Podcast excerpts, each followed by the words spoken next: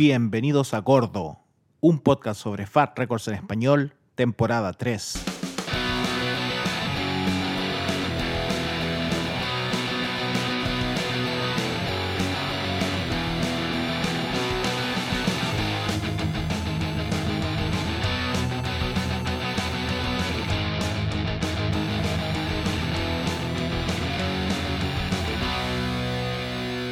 Capítulo 37 en Gordo Podcast y esta vez por primera vez, por primera vez con dos invitados eh, y una banda que la están pidiendo hace como tres años y el Andy no la quería hacer.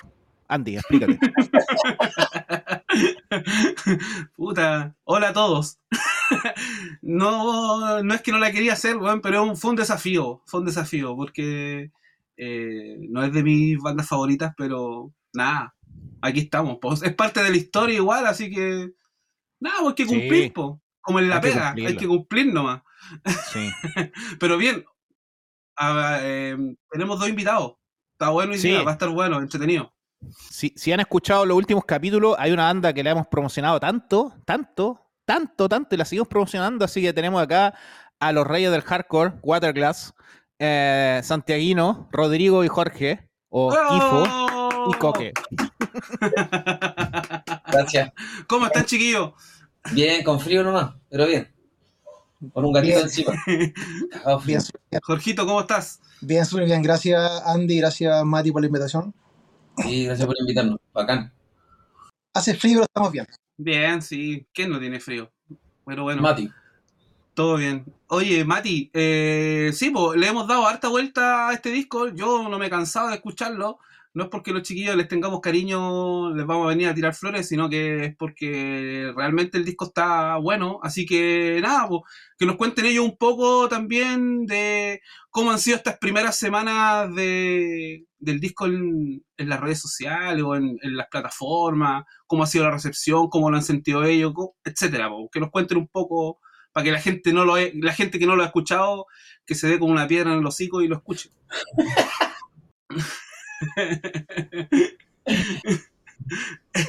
Bien, ha sido, nos ha sorprendido igual. Igual ha, sido un tema esto de las redes sociales y promocionar el disco. Era un mundo que no conocíamos. Como, como estar subiendo cosas, material continuamente. De, hecho, como que hay harto que mejorar en eso, pero sí ha habido buena recepción.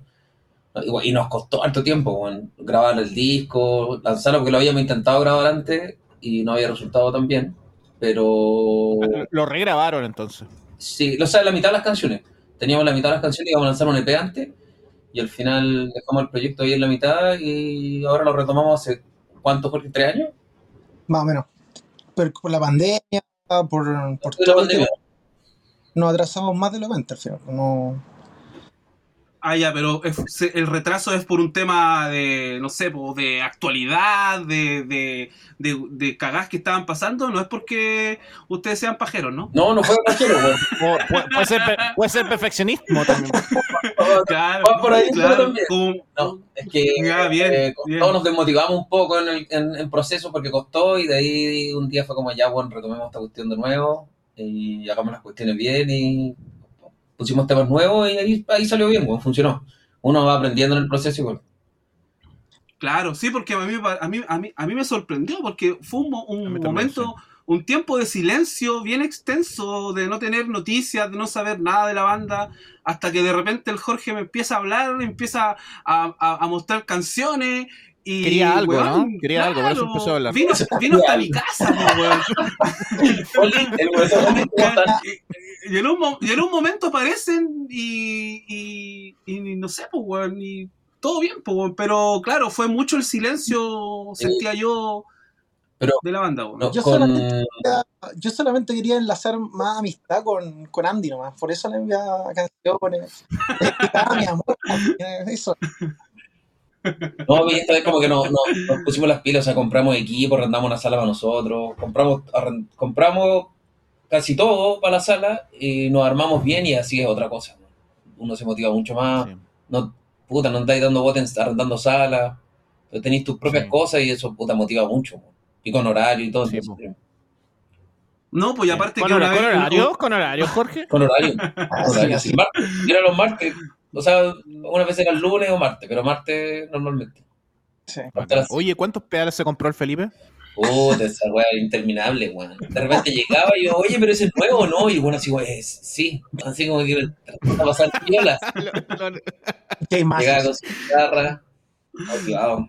O sea, claro, o, cla- o sea, claro, si tú- ustedes dicen que se lo empiezan a tomar en serio también al, al momento de comprar equipo y, y armarse, eso ya implica una responsabilidad, pues hay que salir a, a, a cubrir toda esta inversión, qué sé yo, pues ya por algo se hace. pues. Llega Felipe con un pedal nuevo y uno- queda como, como puta, uno también tiene que ponerse las pilas, pues. Comprar micrófono, Jorge se compra un montón de weas también, como que todos van. Porque dice, puta, Van subiendo la escala. Sí, porque este weón va poniendo más cosas y es como chucha, hay que ponerse las hay que alcanzarlo. Igual buena porque está motivando y todo. La, la recepción ha sido bien buena. Son son 10 temas del disco. Eh, intentamos seguir un poco la misma línea, pero creo que esta vez lo hicimos más melódico. Aquí en influencia de, de- Eso es lo que quería decir también que me sorprendió cuando escuché el primer single. Eh, y eso también les quiero preguntar, eh, la estrategia que usaron ahí de, lanzar eh, canciones un poco sueltas. Cuando escuché, escuché la voz más melódica, un poco más limpia y bueno, están todos los temas en español. Pues no sé eh, cómo fue para ti, Kifo, el, un poco el cambio. No, mejor, me, me gusta más. Es, es distinto. Cantar en inglés tiene, ti- ti- tiene un tema que le tengo mucho cariño por de, de pendejo, yo creo, como todas las bandas que uno escuchó cuando chico, de hecho Strong Out también. Y, Sí, y- O Fan People, esa como mezcla español y, y inglés. Sí. sí, me, gust- me gusta, me siento súper, de hecho me costó más en español, no me sentía tan cómodo. Pero es un tema de cómo, de cómo suena nomás. De ahí uno se va relajando y lo va agarrando el, como el vuelo al tema. Oye, ¿verdad que hubo un boom de bandas argentinas que cantaban harto en inglés? Este, no sé si Sí, los discos, Asphyx canta a todo en inglés, no sé si ahora canta en español. Fan People Sí. era español-inglés. Yo creo que era había una banda que se llamaba Maldito Flanders, que también cantaba en español y en inglés. cacho. Sí, yo creo que hable a inglés, ¿no? Maldito Flanders. Creo que tengo el CD. Sí. Oye, Jorge, ¿cómo, eh, ¿por qué hicieron eso de, de lanzar los singles así como cada una semana, cada dos semanas, y después lanzar el disco? ¿Fue una estrategia o por, o por qué? ¿O fue...? Eh, mira, esto la primera vez me lo recomendó el Andy. El Andy me dijo, no tirís todos los huesos a la mesa. Este, pues este güey no tiene idea. Fue la, fue la mente maestra acá, ahora se... Pero él me dijo, sí, me- me quedó dando vuelta harto rato, eso fue como... Y después lo hablamos con el Felipe, con el resto de la banda, y claro, la idea era estar sacando canción una semana, en dos semanas más otra canción, para ir haciendo durar más rato el, el, el tiempo, el disco. Sobre todo porque igual todo está súper inmediato hoy día. Te lanzáis un disco, pidan al tiro, entonces de repente es mejor, es mejor. Y muchas bandas lo hacen ahora. Sacan el single, sacan canción, Sí. una dos. investigó harto el tema como para ver las bandas cómo lo iban sacando y todo, y ahí salió la idea de, de sacar un single cada dos semanas y así. Claro, de repente también le presta a la gente más atención. Hasta uno mismo le presta más atención a, un, a una banda que saca un tema o dos temas, ¿cachai?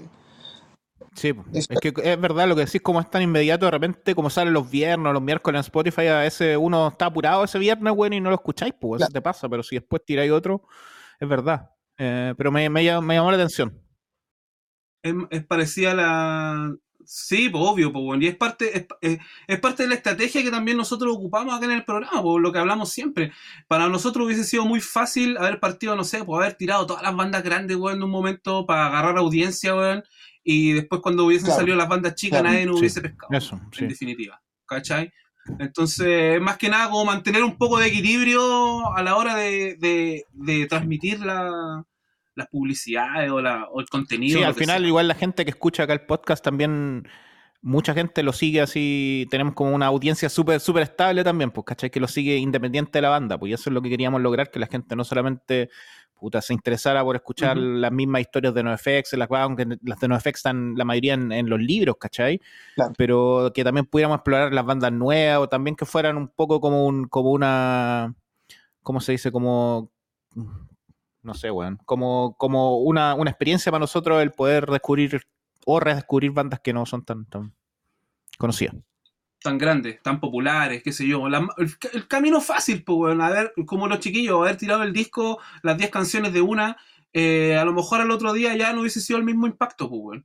Entonces, qué bueno que me hiciste caso. Gracias, Andy. ¡Ah! El- el- Oye, el disco, el disco viene en físico, ¿no? ¿Viene en físico en algún momento? ¿Cuál es la idea? ¿Cuál es el plan que tienen? Sí, el 15 de enero el lanzamiento. Buena. ¿Quién lo edita? Pablito? Amendment Records, el Pablo ahí. Pablito, Amendment. Sí, alrededor del 15 de enero, no hay una fecha segura, segura, pero es en enero. Ya. Ya, Ok. bien. la ¿Van a hacer un lanzamiento después o algo, no? Sí, yo creo que sí. Pero un poquito más adelante, porque febrero igual, vacaciones, todo. eh. Marzo, hágalo en marzo, a finales de marzo. Buena fecha. Porque va a estar el Mati acá. Sí. Voy a estar Voy, ir, voy, a ir- voy a ir a comer pizza. Eso, eso. eso. Llevo el horno, tocata, pizza, lanzamiento, todo. Y Tenemos y la estrella en la noche. y que- toque, y que toque Lily Champ. Oye, ¿y Words? ¿Y Words Advice no vienen? ¿No, ni cagando? Vamos, es que, weón, ahora vamos a, a los Estados Unidos, weón. Y vamos a sacar un disco también el próximo año. ¿Cuándo Así que en octubre vamos a tocar en el Fest. Ah, eh, sí. Qué rico. Orlando, Qué- Tampa. Tampa Qué así que, sí. Eh, ¿Se acuerdan que a mí se me había ocurrido? me gustaría ir, weón, ¿Se pero. acuerdan que a mí se me había sí. ocurrido la genial idea de hacer un split Waterglass con Worth Advice? Hagámoslo, weón, hagámoslo todavía. ah, Venga, ustedes tienen que ir a Europa, weón. Buena idea. dice, buena idea, bien. bien. ah. Mira, tengo muy- no tengo plata, pero tengo buena idea, weón. buena idea. Sí, es verdad. Sí, tienen que ir a Europa, pues, weón, también. Sí, pues, es el, es el, es la- Waterclass. es- Pegaría acá, pegaría acá, ese es la- el puntapié inicial, pues, weón. Hay que organizar algo ahí, pues, weón. Y me llevan de roadie. Tú- Mati, tú hay, hay, hay promocionado un poco el disco en Alemania porque yo me meto a Spotify a ver como la gente que lo ha escuchado y Alemania es el segundo país. weón. Weón, se los mando a todos mis amigos, weón. Razón, un grupo y todo. Em, y puta, y yo tam- también hay caletas chilenos en Berlín, weón. Y yo creo que también se, se va pasando ahí de a poco, weón. Pero solo, puta, lo- los de mi banda, todos se lo, se lo he mandado. También son. El, el guitarrista y el, el baterista son gente que tocaban en bandas hardcore acá, weón. Hace 15 años, ¿cachai? Así estaban como, no sé, pues, uno tenía una banda hardcore que se fue de tour con Verse, ¿cachai? Así como en banda igual un poco más como de experiencia, pues. Entonces igual conocen igual. sí. Sí, bacán. Sí, y eso lo entiendo, le hacemos igual harta promoción, weón. Y después van y le ch... Eso No, eso lo voy a borrar, weón. Hueones que ha sido un tema, lo hemos conversado últimamente. weón. Ayer lo compré. no.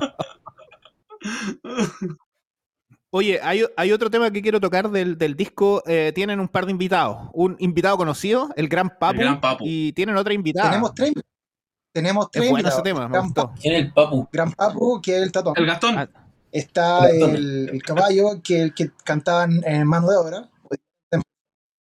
Y Ma- la obra, Camila, claro. que cantaba una banda que se llama Quebrantar. Eh, y tuvimos la idea de invitar, eh, de tener invitados porque no lo habíamos hecho nunca. Y, eh, y queríamos invitar a gente como amigos de nosotros, al tatón, al caballo. Y la idea de, la, de cantar, o sea, de que hubiera una voz femenina está súper latente hace rato.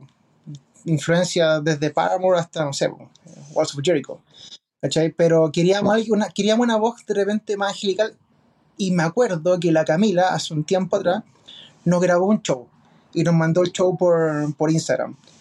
Y, y ahí caché la banda de ella y caché que cantaba como una versión de repente más, más hardcore, más, más cruda y también cantaba melódico. Y nosotros la conocíamos bien ahí, ¿cachai? Entonces ahí fue y lo- le, le mandamos un mensaje, le dijimos si te- le tincaba participar en una canción con nosotros, nos dijo al tiro que sí, y salió, salió.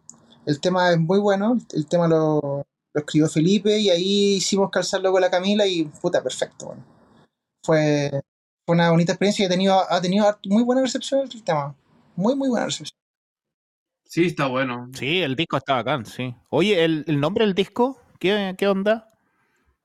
Arrebol. Eh, ese es cuando, es cuando significa cuando atardece, cuando es como el atardecer de un, de un día, algo así. Puta, ahí el Felipe se fue en la volada con ese nombre. Los colores del atardecer. Ya. Sí, es como la, es- hay gente que dice que es como la tercera fase, es como el día, la noche y también está la Arrebol. Entonces, como era el, Ah, bueno. noche, era como este, el, el disco como que representaba eso el proceso. Puta los cabros místicos, weón. Eh, Siempre fueron místicos, weón. Acordémonos del baterista original. Oye, volviendo, retoman- retomando un tema, el tema que estaba hablando Jorge recién con el tema de, de- dijo que Felipe era el que había eh, escrito esa canción. ¿Cómo lo hacen a la hora de componer? ¿Hay algún responsable o aquí todos participan? ¿Cómo lo hacen? De curioso. todos participamos en esta eh, en, en- lo que es la creación. El Kifo, hay hartos temas ahí que el, que el Kifo puso de él, el Felipe, eh, yo también, eh, el, Cone, todos, todos ahí tuvimos una. Todos, de verdad que aquí fue una, una participación súper súper intensa de los cuatro. ¿Cachai? No, no, no- nos involucramos harto, harto tanto en, la- en las letras como en, lo- en las melodías, en lo técnico, en todo. Y lo distinto de este disco también es que lo, lo hicimos con un productor, ¿cachai? Acu- acudimos al- a, un, a un productor que se llama Mariano Pávez. No sé si lo ubican. Yo no lo ubico. ¿Qué, Ya, qué ha eh, producido? Él, él es el que está, él, él, mira, él es un poco conocido por una canción que salió en los 90. Bien conocida, una que se llama eh, El Templo del Sí, que tiene una colaboración con varias gente que, que cantó, ¿no? Ah, sí, ella. No, el del- esta, esta canción, ahí él canta, canta Ah. con el loco Lucibel de Cabal De Magdalena. Lucibel, él- me acuerdo, sí. Ah, sí, sí. ya. Sí, y él canta en esa canción también. Y él es productor acá de hartas bandas, pues, de Bebés Paranoicos, de, de. Creo que va a producir ahora No Sin Independencia. Eh, puta, hasta Yapu, weón. ¿Cachai? Onda, es Ah, bien ya. versátil. Mira. Entonces, él tenía una buena, como una buena eh, experiencia en todo eso, entonces igual nos ayudó harto en, en- en lo que es pro- Ya, ¿y en qué, y- y- en qué se notó, se notó la diferencia en que haya alguien que lo esté como dirigiendo, como aconsejando en, el, en todo el proceso o, o tiene alguna otra labor especial? Exacto. Se nota igual que el Kifo canta como el de Lucibel, ¿no, no, no cachaste? Como Canal Magdalena. Oye, el, entre paréntesis, ¿tú cachás que el loco de Canal Magdalena, su banda favorita es NoFX? Ah, ¿Sabían eso? Sí, sí, sí. Ah, Lo voy a, no bu- cachaba, lo voy a sí, buscar sí. en Instagram. sí. Bueno. Eh, yo creo que nos dirigió bien. Nos dirigió bien y puso de su Sí, porque al final, puso, disculpa Jorge, porque al final, ¿cuál es la pega del productor? Como aconsejar, como, porque él no te va a decir, me imagino, claro, a este nivel de producción, el bueno no te va a decir qué hacer o cómo, o cómo hacerlo en definitiva, ¿no? ¿Qué, qué, ¿Cuál es la pega que hace el, el productor? yo creo que él, o sea, la pega de él es un poco eh, guiar, guiar la sí, banda. guiar el disco. guiar el disco. Así que, por ejemplo, al tiro ubicó el est- los estudios de grabación donde hacer las baterías, donde grabar la, la voz. Guía un poco en eso. eh, guía, nos guió un poco en cómo sonar el bajo, en cómo sonar la guitarra, en cómo, en cómo tenía que poner el tono de voz el Kifo. Entonces, eso, yo creo que eso va. Ah, bien, bien. Kifo, Sí, porque te ayuda a los tonos de voz, en la grabación también, nos guía un montón. O sea, él también sale, tiene ideas, o sea, nosotros le mostramos la banda al principio, la agradó, y después cuando empezamos a grabarlo, durante la grabación nos da ideas. Y de cómo cantar ciertas partes, por ejemplo, las voces, yo grababa una voz y me decía, no, aquí podríamos agregar una segunda voz, ya los tenía medio estudiados los temas. Entonces él decía, no, aquí dos voces, una tercera, una más baja, una alta, podríamos hacer unos efectos acá. Y luego en el momento de la mezcla es- es- eh, empieza con la creatividad sobre qué arreglos meterle, efectos, cambios por acá. Obvio que nos pregunta todo, pero sí, es como Ah, un guía. bueno. Bacán, bacán. Y, pero, y- pero influye mucho, la verdad influye mucho. En, Y eso en también le da una tranquilidad a usted a la hora de, de- de cómo va a quedar el trabajo final, me imagino, ¿no? Sí, porque tenía muy buenas ideas. Creo que pocas cosas le pedimos que, le, que cambiara. Tal vez algunos volúmenes por acá, tal vez quitarle algunos efectos a la voz, pero en general todas las ideas que tuvo, eh, jugar con el estéreo, con el balance, con todo, fue súper bueno. Sí. No, eh, Mariano, que Qué seco. buena, weón, qué Sí, buena. buena. Se nota el resultado, Buena. porque igual se nota un disco bien producido, bien, que suena bien, eh, que es agradable, entonces eh, se nota que hay trabajo detrás, pues, weón, que no es, un- no es una weá, o sea, ya, ya, ya cachamos que se tomaron harto tiempo para hacerlo, pero, pero el, el resultado quedó muy, muy profesional, en, en definitiva. Y el productor es como que está estudiando discos también, Ah. entonces como que sacaba ideas de otras bandas que Eso- eso te iba a preguntar. Entonces dice, Como "Ah, que se influenciaba de alguna manera con, con su sonido. nos pidió, nos pidió, primero que nada nos pidió como nuestra influencia y aparte él, por ejemplo, hablaba de los bebés paranoicos, hablaba de otras bandas chilenas, decía, mira, podríamos agregar algo como acá, un coro así, ¿cachai? Y puta, la verdad tiene Oye, ¿qué buena disco idea. les pasaron? ¿Les, mos- les mostraron como su influencia? De Copuchento nomás. Oh, no, Los, ma los ¿Qué maté. pasamos? No me acuerdo no me puedo acordar. tampoco. Eh, No, no, no. puede ser que, que le pasamos cosas como muy variadas desde esta guay que a mí no me gusta, desde Close Joe a algo más, ¿o ¿no? Tenemos que decir. Aquí decía alguna banda fat. No, no. Sí, sí, fue. No, seguramente No, más no hay- cosas más. ¿Mm? Blink, Blink también tuvo harta influencia porque Mm. el, el productor Mariano se dio cuenta que el batero tocaba muy parecido Ah, y le encantó como la fuerza que tenía. Mira, qué buena. Y ahí creo que, creo que hay harta influencia de Blink ahí. Mira, oye, eh, me quiero meter un poco en, en el tema Fat Records porque el podcast acá eh, se trata de eso también. Y yo me acuerdo una de las primeras veces que vi a Waterglass, no sé si fue la primera vez, pero que ustedes tocaban un cover de ATA Finger Louis, Pentap. Y me, llamaba la atención porque era so- igual diciendo, siempre lo decimos acá en el podcast, son pocas las bandas que son que tienen la formación que tienen ustedes de cuatro integrantes con solo una guitarra. Está Good Riddance, está ATA Fingers Louis, son pocas, entonces como que eso me, me llamaba la intención. Eh, ¿qué, ¿Cuáles son sus recuerdos? Bueno, yo, mira, a- a- los conozco hace años, el Kifo, yo no me acuerdo de cuándo nos conocimos, pero haber sido como el año 2000, no- por ahí, 2000, por ahí, Sí, 99, 2000. 99, 2000, imagínate. Eh, No recuerdo cómo. yo sí, yo sí me, yo sí me acuerdo, porque tú hiciste una tocata en tu colegio. Invitaste a, ah, invitaste a Bullfight, que era mi banda de, de ese tiempo. Oh, lo nombró. En la tercera temporada nombró Bullfight. Bullfight. Sí, lo había nombrado en la primera también. Aguante. Sí, sí, sí.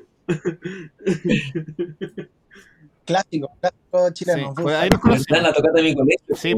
Tengo la imagen del flyer ahí. Sí, yo- del- del- Yo creo que debo tener esos flyers. Tocó. ¿Qué más? ¿Quién más tocó? ¿Tocó Entre Fuego? Puede ser que haya tocado Entre Fuego. Yo me acuerdo que estaban esos chicos que, que eran como Penny, ¿Willa? como eh, Will, Willa seguro y los cuatro vueltas seguramente. Que, Cuatro que- vueltas. y te acordáis que había unos chicos que tocaban como, como Pennywise, que eran de, de, de Peñalolén. In Your Face, algo así, ¿o no? Sí, ellos, ellos, que después fueron a Escoria.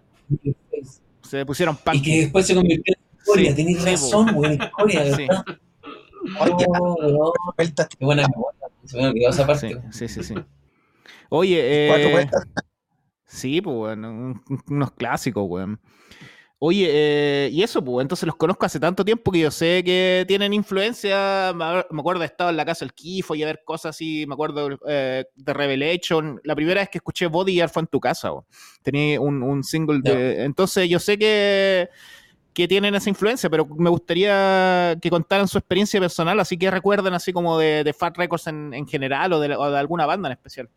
Yo, yo empecé por ahí, o sea, digo en cuarto, quinto básico, y ahí mi hermano tenía un cassette que por un lado era NoFX y por el otro lado era No Use for a Name. Y me acuerdo que era como que era la mitad del Punkin' Traffic y la mitad del Making Friends, porque no era un puro lado. Y ahí empecé con la guay, y NoFX. Hay dos minutos, puta, hay dos minutos. Pero Fat ahí influyó demasiado en mí, pues, empezaron por No Use for a Name y NoFX, sí. Y después fui pasando. Igual el The Stronghold también, de uno de los primeros CDs que tuve fue el, el Teenage Wasteland, Sí, Suburban Teenage Wasteland Sí. Blues, sí. Teenage Wasteland, Wasteland Blues, que se lo compré a- al Carlos de la Cemento, Gacho. Mira. sí. Porque a otro le compraba los cassettes ahí al peruano, Eh, sí. A Luca. Voz propia. los cassettes del peruano. El primero, que- el primero del cassette tiene que ser el Punkin' Traffic de NoFX. sí. ¿Y para ti, Jorge?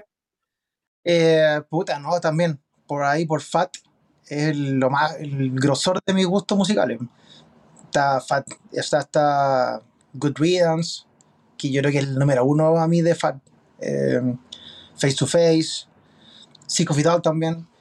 Eh, Enter No FX, Black Wagon, todas las bandas clásicas, pero yo creo que la que más me pega es Good Riddance y la, es la banda Fat que no ha venido a Chile, junto con 82. ¿cachai? Eh, sí, es un pilar, pilar fundamental. Pilar fundamental y Good Riddance para mí. Y bueno, y Out también, pues. Out es los tres discos de la era dorada de ellos son los que están siempre ahí dando vueltas. Los mejores. Eh, los mejores. Los mejores, sí, también. El, para mí el Twisted by Design y el Suburban Teenage El Wasted Blues. El Suburban sí, Teenage. El Suburban Teenage. Pero, ¿cachai? Mira, disculpa. Eh, todos vivimos eh, o, o crecimos en lugares distintos. eh, en nuestra adolescencia, en lo que sea.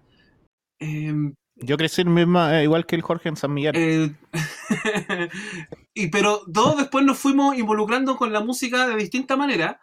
Eh, y después nos fuimos, no Sí. sé, pues nos fueron gustando otras cosas, no sé, pues al Kifo le gustó después más Revelation, por decir algo, eh, al, al Jorge, no sé, pues le gustó más el hardcore, qué sé yo.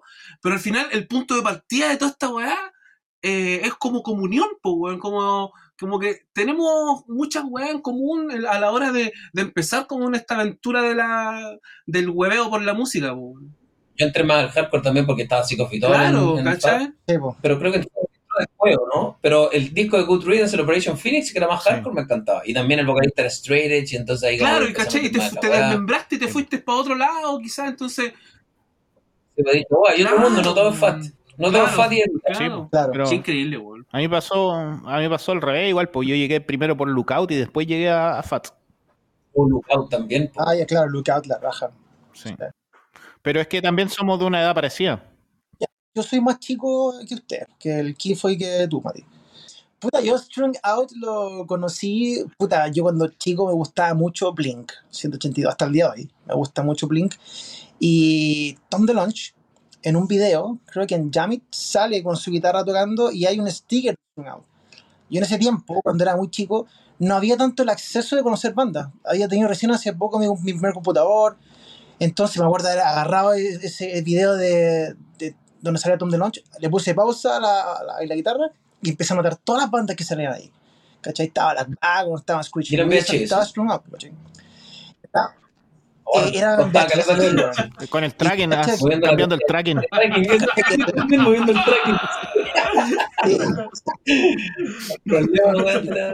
Y de Strung Out empecé a buscar, empecé a buscar música, no encontré mucho. Y yo en ese tiempo vivía en San Miguel después. Eh, iba harto los fines de semana al Persa Bio y fui a Galpón 6, donde Obvio. estaba este cabrón, el Jorge Layton. No sé si lo ubican. Sí, obvio. Vendía, vendía los cassettes con, como, con una foto. Le sacaba una foto a la Sí. carátula. Eh, así, vendía, estaba un pelado de unos discos y a la vuelta estaba el Jorge Layton en el Galpón 6. Y ahí Out y él me recomienda el Suburban Teenage. Y esa weá fue, fue, fue lo máximo. Esa weá ahí hasta el día de hoy, hasta el día de hoy. Y eso está hablando de más de 20 años. Entonces, nada, yo creo que Strung Out, por eso una, un orgullo estar acá hablando de ellos, weón, en, tu, en, su, en su podcast. en serio. Sí, bacán. Oye, quiero empezar entonces por la historia de esta banda, porque se forman en el año 89 en Simi Valley, California, que queda a las afueras de Los Ángeles. Y primero sacan un par de siete, uno split en Fearless Records, que después empezó a sacar unas bandas así, nada que ver.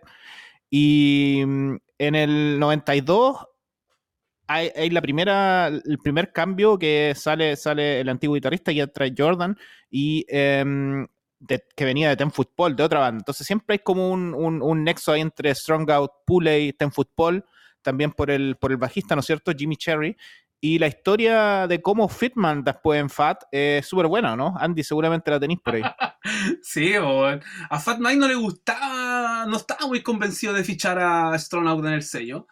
Y no lo convencían, pues quizás por qué, pues, weón. uno nunca sabe. Pero el, uno de los integrantes, no recuerdo si es mismo, eh, mismo Jim o el vocalista, ¿sí? El Jim. eh, tenía un, un- una empresa con el viejo de alfombrado. Entonces llamaron a Fat Mike y le dijeron, weón, te vamos a alfombrar el departamento si nos ficháis en Fat.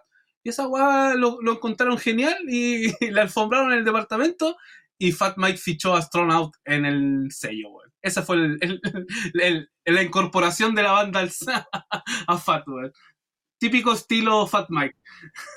Eso fue con Another Day in Paradise. Sí, po, sí, por el primero, por el primero. Ah, Another Day in Paradise, que también fue un disco producido por Fat Mike. El primer disco es una de las primeras bandas Fat, el primero de la discografía. No olvidar que Strongout es una, es una de las pocas bandas que tiene toda su discografía en Fat eh, y en ningún otro sello en, en cuanto a LP. Y sale el primer disco Another Day in Paradise. eh, muchos temas están compuestos por Jim, por el bajista, que, y, son, y se nota la producción de Fat Mike porque no son tan técnicos como serían después. Y acá eh, le quiero hacer una pregunta al Jorge, porque yo cuando escucho algunos de estos temas, la guitarra me suena muy a Blink también. ¿Tú pensáis que el Tom DeLonge también tuvo ahí una influencia en cuanto a su sonido? Totalmente. De hecho, eso quería ir. Eh, Tom DeLonge creo que se influencia mucho de las guitarras de, de Out, sobre todo en el Dude Ranch. En el Dude Ranch, el one, hay una, hay una, de hecho, hay una, hay una canción que ah, dice Strung Out. No me acuerdo cuál es, pero, pero aquí el Another Day in Paradise y el Suburban Teenage creo que se influenció demasiado. Justo están antes del Dude Ranch de Blink. ¿Cachai? Yo creo que hay una influencia brutal, siendo que son esas bandas paralelas. Sí, también Sí, tiene que sale en un video con una polera de Ten Football también, ¿o no? Sí, sale con Team Football, ¿sabes? No, sí, era, eran. Blink en ese tiempo eran de toda esa onda. Eh, y la influencia se nota, en la guitarra sobre, sobre todo.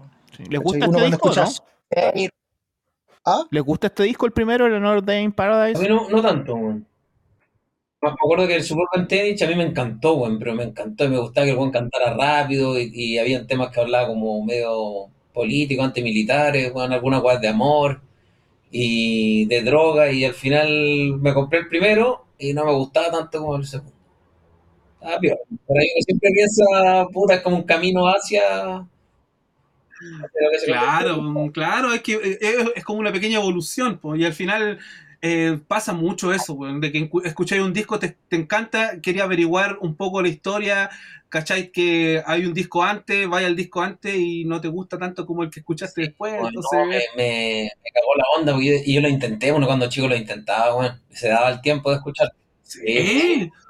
Es que sabéis que no, nosotros lo comentamos siempre acá con el Mati, que an- antiguamente, o en esos años, uno tenía que salir a buscar la información, Sí. pues. Entonces, cuando uno salía a buscar la weá y, y, llega, y, y, y rescataba un disco, después llegaba a la casa y este disco no te gustaba, le dabais más opciones, por- más, por- Oh, más, más oportunidades, porque te había costado la pues, cagaba la onda ¿cachai? que compraba el disco, creo que fue ese disco de, su- de Strong Out, que compraba el disco, llegaba a la casa y no estaban las letras, weón.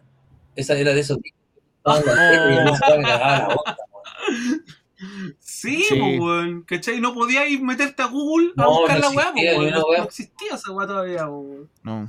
Oye, sí, a mí me pasó que hoy día lo escuché de nuevo la Another Day in Paradise y hay una versión que está remasterizada y suena un poco mejor. Y encontré que, puta, hay varios temas buenos y son, no sé, no es una casualidad porque son los que compuso Jim. Se nota un poco la influencia así, Fat Mike, porque es como muy NoFX. Pero no me lo encontré tan malo como antes, pero encontré que la mitad del disco son temas así de relleno que seguramente venían de los demos, de, de ese tipo de cosas. Y, Claro, pudo haber sido un EP. Sí, podría haber sido un EP. Pero en- entonces entremos de lleno al, disco importante, pues que es el segundo de la discografía, dos años después, 1996, Suburban Teenage Wasted Blues. Eh, lo hemos nombrado todo el rato. Parte con un hit, hitazo, Firecracker. Bajo precioso, weón. Ese bajo es precioso el de Firecracker. No, ese disco es. Puta, es, yo creo que uno de los discos más importantes de ellos. De hecho, hasta el día de hoy siguen tocando por lo menos tres o cuatro canciones de ese disco. Sí, No. sí, sí. Están casi- obligados a hacerlo porque es un disco fundacional. Sí, De hecho, de hecho obligado. cuando vinieron a, Chile la primera vez, que tocaron en el Bowl Sila, que a todo esto se- ese, eso fue muy bizarro. Eso fue ver, muy bizarro. yo, yo no estaba ya, yo no me acuerdo. Hoy día, hoy día vi un video en YouTube. Sí, Sí, eh, er- era el Bowl Sila, era, una, era hacer un festival de música y de skate. Venían grandes des- del skate. Venía, eh, vino Tony Hawk, El chico Jano. Steve Cavalier. Eh, ¿En la playa o la que? fue en la playa, en la playa y ahí gran, un había grande una... del skate. El, los head- headliner era el chico Jano con el chispa. Es- Spiro, Spiro Racis.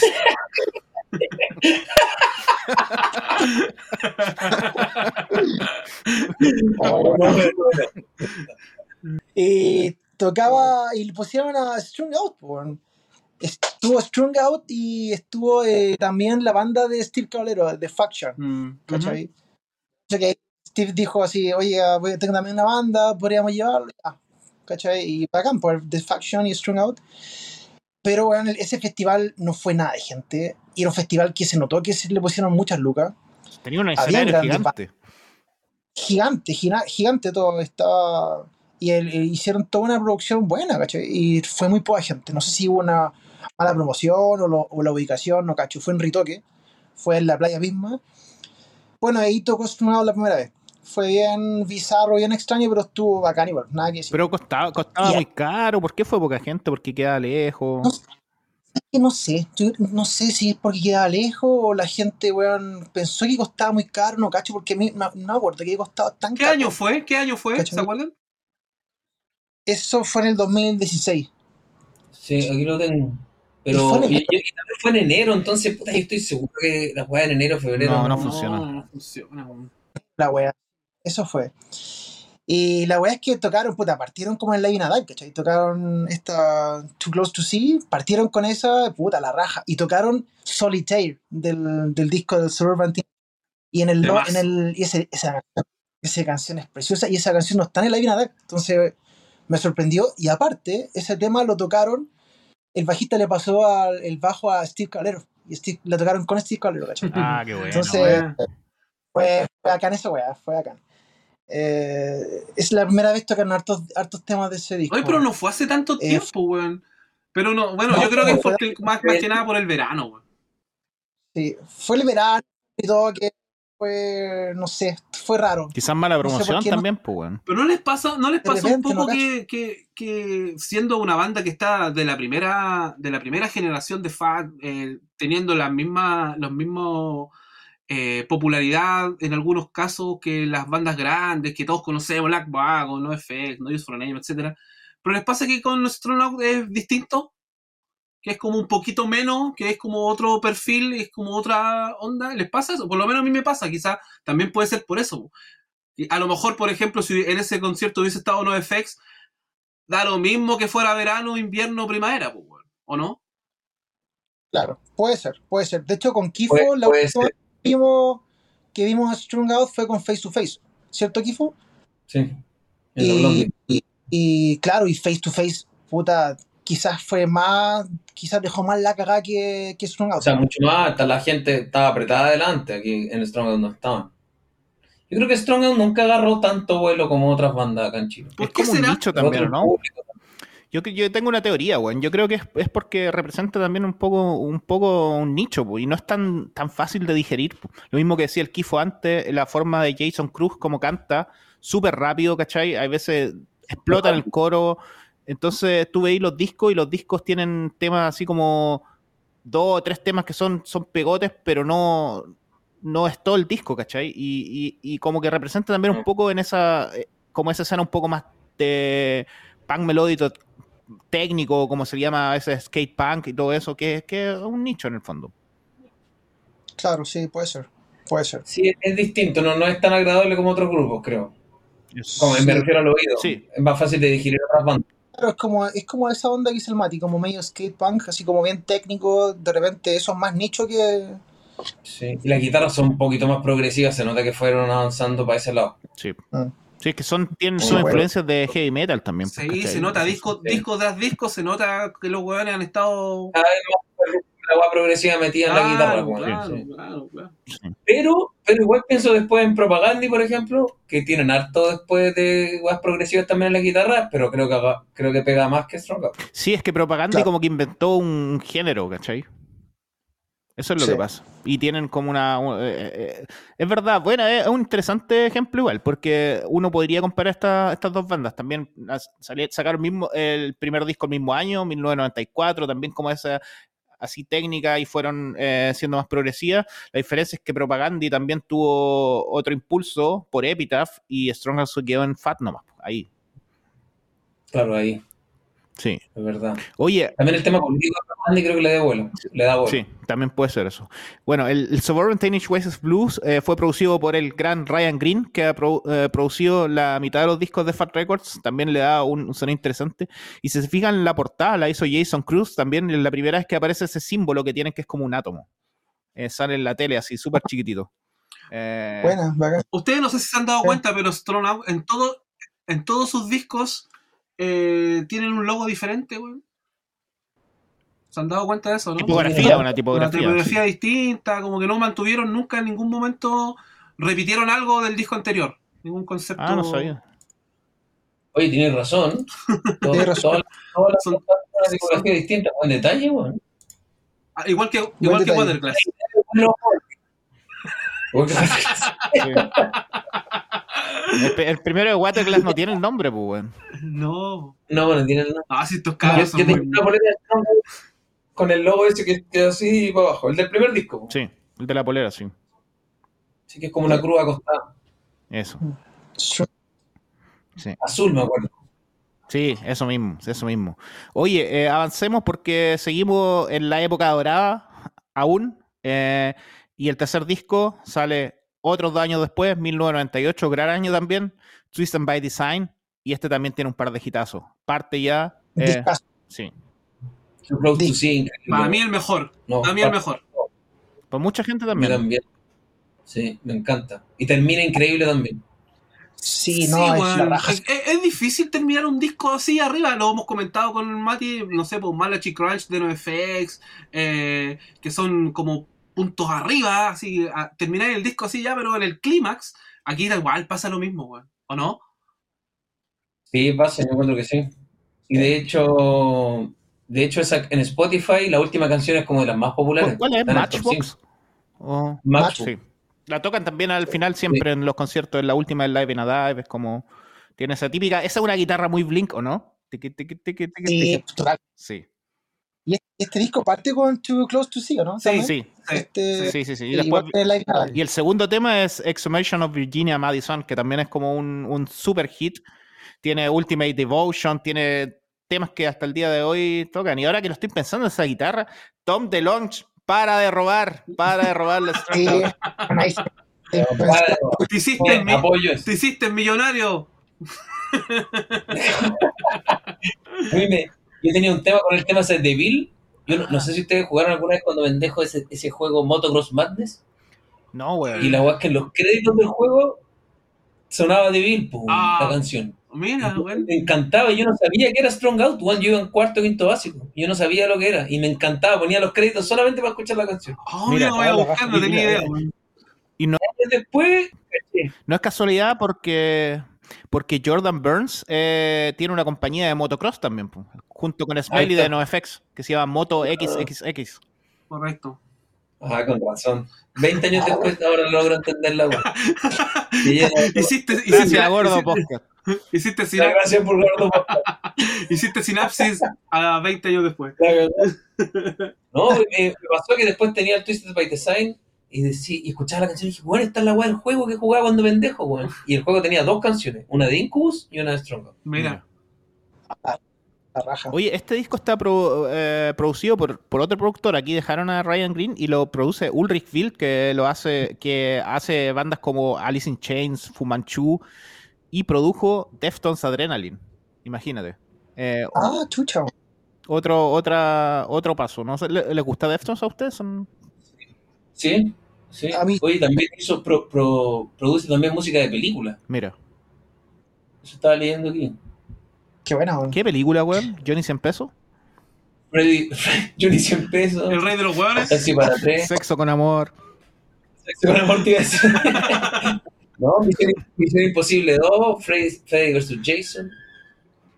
Weá, Ese sí. tema, Mind, Mind of, My, Mind of My Own, eh, es la cagada, weón, Sí. de ese disco.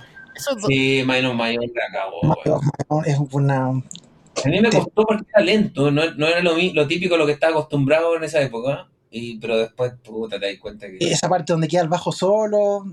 No, me encanta. Oye, les pasaba, que encanta. cuando, sea, les, cuando pasaba que cuando empezaron a escuchar esta- estas estas weás que estamos hablando ahora, que mientras más rápido era mejor,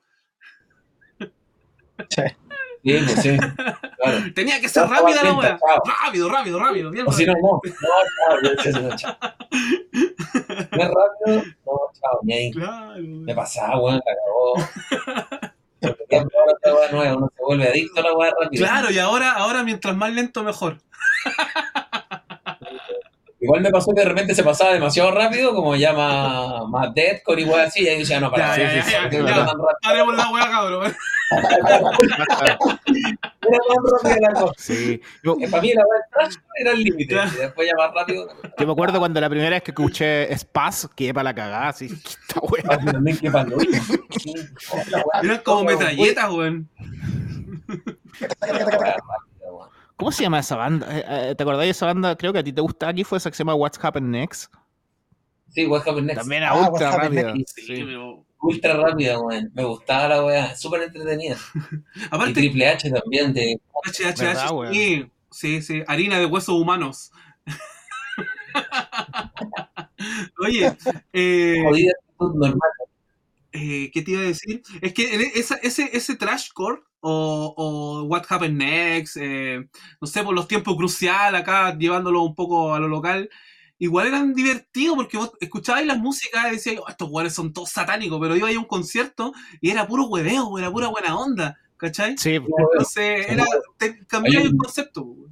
Sí, había un video que toca What Happened Next, creo que con Spaz o algo así, y weón, en un momento salen todos disfrazados con, con arm- armaduras de cartón, pues weón, y como que luchaban en el mall, qué buena, weón. como, uno eran medievales, el otro eran vikingos, pero todo de cartón, y se agarraban en el medio, era la cagada. Oye, me, weón. me Y pura buena me acordé de Kawabanga. Kawabanga, ¿verdad? ¿Verdad, Kawabanga? ¿Cuánto duró Kawabanga? Eh, ¿Cuántos shows duró Kawabanga? Y la de Chris Pinto, ¿cómo se llama? Eh, Floor, Floor Stage. Floor Stage. Sí. Había una Varios, que era weón. 50 person, 50 person Circle Pit. ¿Verdad? Qué buenos tiempos, weón. Buenos tiempos, weón. Sí, era entretenido esa tocata, siempre se pasaba bien, eran prendidos los buenos, Toc- súper prendidos. Tocaban bandas de todo estilo en ese tiempo, ¿te acordáis? Venía como bandas así como Smithen ¿no? y tocaba entre fuego, asunto, weón. Trepado asunto, toda la wea Sí, la cagó. Que entre, weón, era súper variado. Sí, weón, cuestión de respeto, weón. Vegana, mala, El, pan, el Pantera. con la polera, weón, nunca me voy a olvidar el pantera con la polera del colo, cristal y tachado.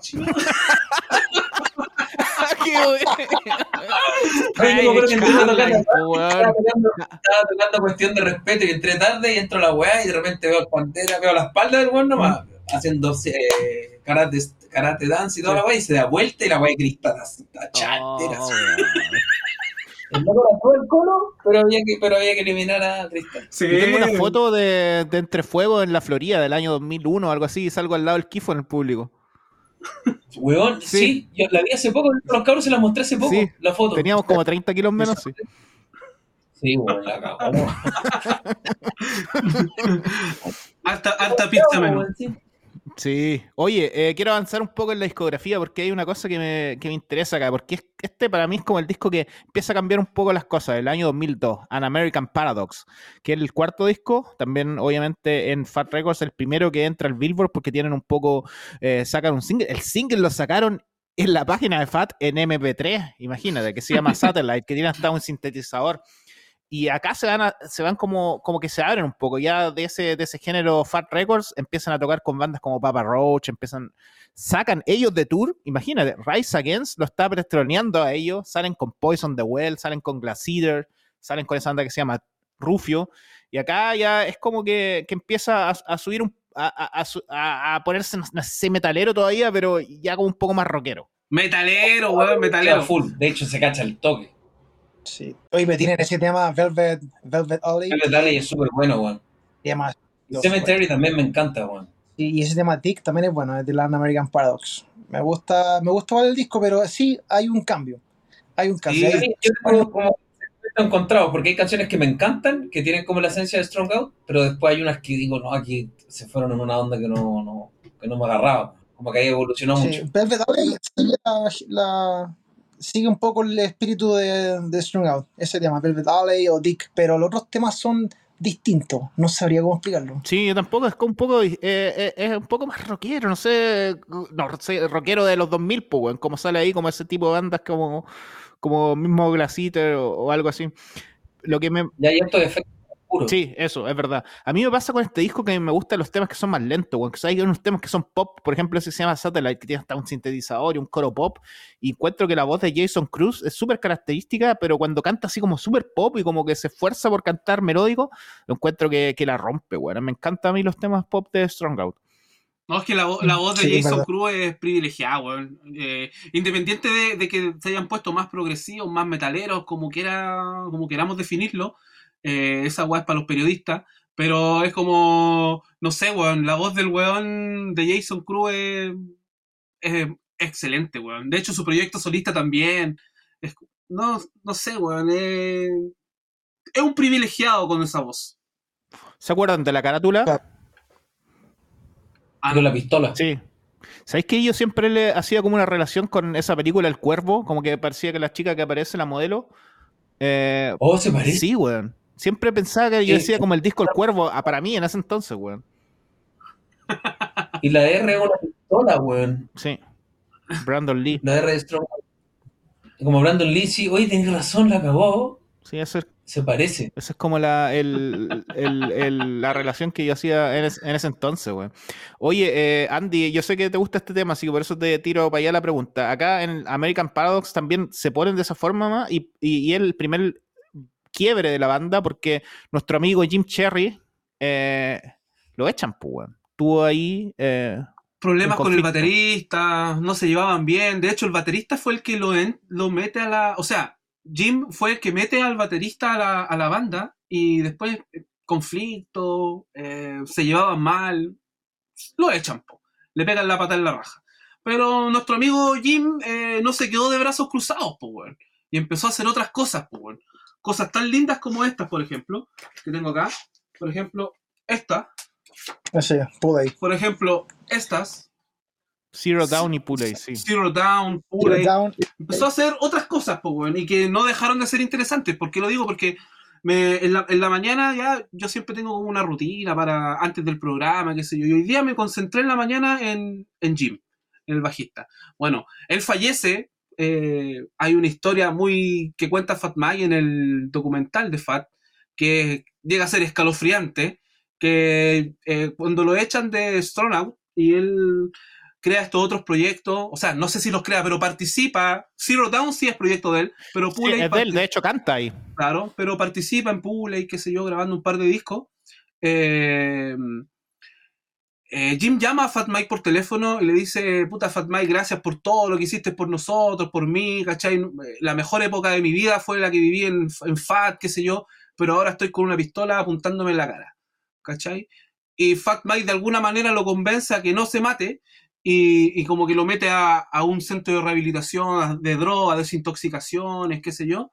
Bueno, y a los meses o al año después, él fallece por un problema cardíaco. Entonces, Sí. el 30 años legado, tenía.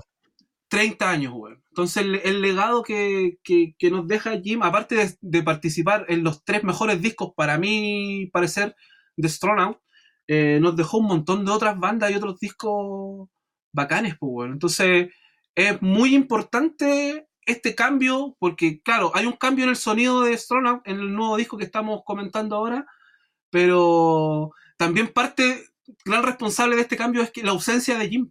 Entonces, también tiene su mérito.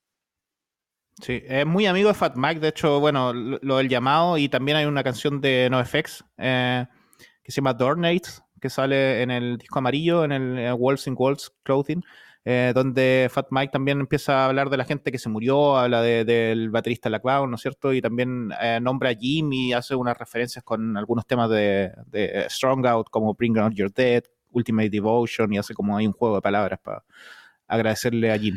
Sí. Vivir, vivir en Los Ángeles en esa época eh, era, era riesgoso, pues. Entonces, mucha muerte, mucho suicidio, mucho, muchos problemas. Y, y ser sobreviviente de esa época igual tiene su, sus medallas, pues. Entonces, a- Fat Mike siempre recuerda a, todas estas- a todos estos amigos que son más encima que gente con la que partiste el sello. Eh, son los primeros discos de las bandas que después se fueron a hacer tan grandes, ¿cachai? Y, Y nada, pues, la muerte, la, la muerte de los amigos debe ser la weá más penca que existe, pues. Así, hablando un poco también, un tema un poco delicado también, pero en el disco de Waterglass también hay un reconocimiento a, a Martín, Ah. el último tema del disco, ¿no es cierto? A eso iba yo. Sí, también. Y el tema de 300 kilómetros también habla de un familiar de Felipe que, que falleció. Así que también está, hay varios, hay harto ahí tema del- de la muerte y el suicidio. De hecho, el tema de Martín lo pensamos antes de hacer la canción. de- de- decíamos, tenemos que hacerle un tema a Martín ahora que, que tenemos la oportunidad de grabar de nuevo. Y ahí lo hicimos y era. Tenía que cerrar el disco con él. Y, y la- a, mí, la- a mí lo personal la canción me gustó mucho cómo quedó, sobre todo porque el, el- el Felipe sacó las grabaciones de algunos videos de YouTube donde el Martín sale patinando. Entonces, en el del- de la canción, el, se escucha el, el riel está eh, deslizando el Martín. Y al final del- del- de la canción, una canción que el Martín us- hizo con su grupo Los Martínez, donde él, él canta, él canta, él toca guitarra, él toca bajo y toca batería. Entonces él hizo una banda, Los Martínez. Y calza, pero perfecto con lo, con la letra que hicimos del Martín, con lo que canta él después, ¿cachai? Entonces, yo creo que un tema, a mí ese tema me conmueve mucho y, y puta, nada que decir, quedamos súper orgullosos de cómo quedó. bueno. Y era perfecto para cerrar y, tenía que estar. Y eso, de, de partida de, creo que, que es muy bonito esto, de estar haciendo, de tener amigos en la música y cuando no están, ojalá dedicarle algo, es bacán, weón. Yo les iba a preguntar eso porque yo me, me- me- me di cuenta de ese detalle cuando termina el, el- el disco, eh, pero claro, no sabía las razones, pues bueno, ahora las conozco. Entonces, muy, muy buen detalle, weón. Se quedó bacán. Sí, sí, ahí, ahí pónganle un poquito más de oreja a los que escuchan el podcast, eh, eso.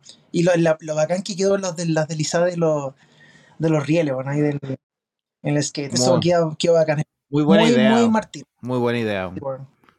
Oye, em, avanzando un poco en, en la historia, hablamos un poco de esto. El año 2003 sacan el Live in a Dive, que fue un, un disco en ese entonces quizás súper importante, o esta serie por lo general, porque también fue la oportunidad de mucha gente como entrar a la banda con una especie de grande éxito en vivo, con un par de temas eh, especial acá a Strong as cover de Ozzy Osbourne, Park at the Moon. Y en ese entonces, no sé si ustedes vieron el disco, pero tiene un cómic adentro que también lo hace Jason Cruz. Sí. Ah, no, yo no lo he visto. Bacán, Sí, tiene un cómic. Acuérdate que al principio eran todos con, con este tipo de historietas, ilustraciones, qué sé yo, eran entretenidos los primeros Live in a Dive que aparecieron. Después se pusieron medio fome con los posters, qué sé yo. Pero los de No Use for a Name, me acuerdo que también tenía eh, cómics. Eh, este Live in a Dive es como, como decís tú, un grande éxito y es también como que marca eh, eh, el. Es como el, el multiverso, es como, es como el, el. ¿Cómo se llama? El. Ah, no sé. Entre medio de dos etapas, ¿cachai? Sí. Entre medio. entre- eh, mm, cierra. El, no sé si la el arrebol de la El arrebol, mira, ese. es como, como que marca la diferencia, porque ya hablamos que con el disco anterior empezaron a, a- a cambiar su forma de componer o de, o de sonar. eh, y, este, y, es- y este disco marca esa etapa. pues. Cierra la anterior, la primera, que es la que todos nos gusta, y, empieza un nuevo camino pues, para la banda. Y aquí ya se falan la chucha. Sí, acá ya sale 2004, el primer disco, ya Exile in Oblivion, y el primer dato ya te dice todo. Ocupan a Matt Hyde como productor, que también produciría el- el- los, los dos de, que vienen después, que había producido el Perseverance de Hatebreed o Slayer, God Case of All, y ahí ya se, se buscaron un productor de metal. Sí, Claro, sea, que no, si tiene un sonido ya totalmente distinto a la distinto. ¿Que tienen algunos recuerdos de esto o, o ya o ahí la dejaron? Ahí Aquí, yo- aquí yo empecé ya a dejarlo Yo- en el velador, weón. Yo tengo tres temas, Analog, Catatonia y Swan Dive, que sí me gustaban. Sí. Ana A mí me es gusta muy uno que se llama. Analí. Swan Dive, ese tema era bacán. Analí. Eh, Creo que nunca lo escuché, weón, pero ya el nombre, Lucifer, Vampire, Angel Dust, ya como que Los nombres te lo en dicen el nombre de la te influyen los nombres, la weá. Sí, Sí, se van, están de gira con Combat Kit para, para, para el con Combat Kit y Bane. Ustedes también tocaron con Bane, de hecho. Sí, Sí. tocamos con Bane. Sí. La- Bane a Chile tocamos nosotros. sí. La otra vez 2008. tocó como dos canciones porque anda enfermo la guata, ¿te acuerdas? Sí. El Mati, el Sí, Mati oye. siempre se acuerda de todas esas weas, weón. Sí, es que me ¿Quién gusta. estaba enfermo la weá? El vocalista de Bane, la segunda vez que tocaron, se enfermó del estómago y tocaron como cinco o seis temas. No pudieron tocar más. Y de hecho, al otro día tocaron en un local chico en Bellavista, que no me acuerdo cómo se llama. Eh, como un show extra, sí. sí. Es que a mí Sí. me gusta Caleta Bane, weón. Por No, eso, por no eso fue, no fue en Bellavista, o sea, claro, fue en Bellavista, fue en un lugar Loreto. Por ahí fue. Loreto, eso. Sí, eso. Que yo estaba, Creo que fuimos Mati que yo juntos. estaba Sí, firmando los amplificadores porque los weones se estaban volviendo locos, weón. Pero fue eso, ¿no es cierto, Andy, que se enfermó el estómago, ¿no? O sea, no sabía que se había enfermado, pero sí que salió este show extra el otro día. Sí, buena, buena. De verdad, de verdad. bañar, bueno, igual. Oye, eh, todo esto, así, entre paréntesis, el otro día fui a ver a Terror, weón, con Converge. Pero así porque me dieron ganas, no, weón, como que tenía ganas de ir a un show así y tocaba Terror y dije, voy a ir, weón. Y luego pasé la raja, Oye, weón. Lo pasé la raja. Sí, weón, lo pasé bacán, weón. Tocan caleta de temas antiguos, así, Always the Hard Way y todo eso. Yo no tenía idea, así. Porque yo, así, en el Keepers of the Fate me salí de la weá, pues nunca me escuché. ¿Y Converge? Bacán, weón. Converge bacán, porque ellos eran el, el, el plato fuerte, pues, weón. Así que tocaron de todos los discos, weón. Eh, El Jacob Payne tenía como su, su impreso. Me compré así unos uno screen printed, así para adornar acá, weón. No, lo pasé la raja, weón. Y sonaba súper bien, weón. Me puse al lado del weón que, del, que me, del, ¿cómo se dice? De la El- mezcla. De la mezcla. Y el weón era seco y decía, weá, y ponía, weón, así en la guitarra, unos efectos, las voces, weón. Puta, lo pasé súper bien, weón. Eh, y Qué Terror fue acá, weón. Oye, ¿y caro? ¿Caro la entrada? Sí, weón, o- caro. Creo que me salió 38 euros, casi 40 o algo así. Es caro para un show de acá. Así, para poner en contexto, si acá Strong Out toca, eh, va, a toca- va a costar la mitad. Bueno, igual eran cuatro bandas, habían dos bandas más. Eh, ¿Qué otras bandas? Puta, ¿sabes que no me acuerdo? No, sí, había una banda alemana y había otra que no me acuerdo, que era así como más metalera, weón. Pero eh, los shows de hardcore son, suelen venir eh, bandas como de dos o tres porque están en los festivales y todo. El otro día tocó esa banda nueva que se llama One Step Closer con Zulu. Y la próxima semana toca una banda nueva que se llama Koyo también con Stick to Your Guns y End It. Oye, Sí. en la raja. Es Zulu bacán. Pero es el entre paréntesis. Pero también eh, tiene que ver esto porque acá se empiezan no solo con Exciting Oblivion, sino el disco que viene después que se llama Black Hawks Over Los Angeles. Eh, ahí salen de, de gira con Ignite, Terror y Dead Before Dishonor. Ese es el cartel. En Europa, Ignite, Terror, Dead Before Dishonor y Strong Out. Sí, ya, este disco yo no lo escuché nunca. Ahí se El sa- Black House. Sí, ahí el, tema, el primer tema parte, parte con unos tappings así, guitarra súper metalera. A mí, eh, el que me pare- es uno de los discos que me parece más flojo. Si, si uno va, el single se llama Calling. El single lo sacaron por MySpace, imagínate, eh, 2007, o sea, de la época que estaba hablando, sí. Ya, sí. A mí, a mí, a mí ya, a mí ya aquí ya yo les perdí el rastro absolutamente. Seguramente en las novedades de FAT, algún, algún MP3 que se podía escuchar, ¿cachai? Algún adelanto, algún single, pero, pero nada, bueno, aparte que las portadas de aquí ya no me gustan, ¿cachai? Eh, entonces ¿qué no, onda? claro, entonces como, no sé, weón, como no... Ya me ¿Cómo- cómo empezó, ya me empecé a portadas, weón? Esas portadas me parecen como, como típicas de esa época, así como esas bandas así como entre media Scream o y algo así, ¿o ¿no? Claro, es que era, estaban en la época, pues, weón. Estaba en la época, esa es la weá. harto pincel, harta mancha, har- harto Sí, eso es como, como letra media cursiva, así, media... Todos esos Sí. detalles culeados. Eh, pero yo les perdí el rastro aquí y no. Sí, De hecho, hasta hace poco que empecé a, a, a retomar estos discos, pues solamente porque sabía que venía este capítulo. pero. Pero nada, no me, produ- no me produjo en su momento, no me produjo nada y ahora me pasa parecido, weón. Yo sé que hay mucha gente muy fans y seguramente deben estar puteándonos en estos momentos No, al pero está escuchar lo bien, que estamos weón. diciendo. Si no Pero estamos son- diciendo nada malo, pues, weón. Es son una cosa apreciaciones- personal nomás. Personales, eso, tú lo dijiste. Este fue el, el disco que menos escuché también, es verdad. del Black Hawk. Yo nunca lo he escuchado, weón. Estaba Sí. leyendo ahora. Y ahora te dieron menos ganas. No lo escuches. Claro, me dieron. La portada, pero como que- Es que me, sí. me llama la atención que aquí en Wikipedia dice género skate punk. Sí, porque eso, eso es, es- está como. Es, Pero, pero los otros dicen metal un poco, pero esta es skate punk. Sí, pues, bueno, es que, es que es como una. eh, Ese género skate punk es súper interesante. A mí no me gusta, pero para nada, weón. Mientras más técnico y más rápido y con las voces melódicas y medio Iron Maiden, ahí estoy afuera, weón. Pero nunca entendí por qué se llama skate punk, weón. ¿Por qué, ¿Por qué, weón? Pero Es como, ahora, claro, ahora como que pienso y me digo, qué raro, weón. No, me lo imaginaba de otra manera, weón. sí, pero súper técnico. weón. Una punk melódico muy técnico, con hartos cortes, harta guitarra con punteo. y- ¿Es skate punk? ¿Cómo? ¿No es FX, es skate punk? No, yo creo que Satanic Surfers podría ser skate punk. Sí, así como, de- como desde la definición. Cuando tú apretáis. Sí, pues cuando tú apretáis ahí en, en Wikipedia Skate Punk, te va a salir Sí, Mute, está te va, a aparecer Satanic Surfers, te va a aparecer. Puta, es que yo no cacho, weón. No, no, no- Ruido, Pero, pero no, es lo mismo, Finger, la Pago. no es lo mismo que el skate rock, por ejemplo. no, pues. Hay una diferencia, Eso es- ¿no? es J- 608Z. La mente rápida. Oye, el, compi- el compilado Melody es Skate Punk. ¿Cachai o no? Entonces, alternocidio, em, JFA. Bueno, entonces este disco Black, Over, eh, Black Hawks Over Los An- Ángeles es como el, el segundo ya como esa, de esa trilogía donde están yendo para otro lado. Después viene otro, el- dos años después, Agents of the Underground, séptimo disco de estudio. eh, y me parece un poco mejor que el otro, pero ahí las sensaciones yo por lo menos me, me fui, no sé cómo es para ti, Jorge. eh, si también te fuiste un poco de la banda o, o- igual seguí ahí escuchándolo. Me fui un poquito de la banda. Hay un tema que se llama Andy Warhol, que es bueno.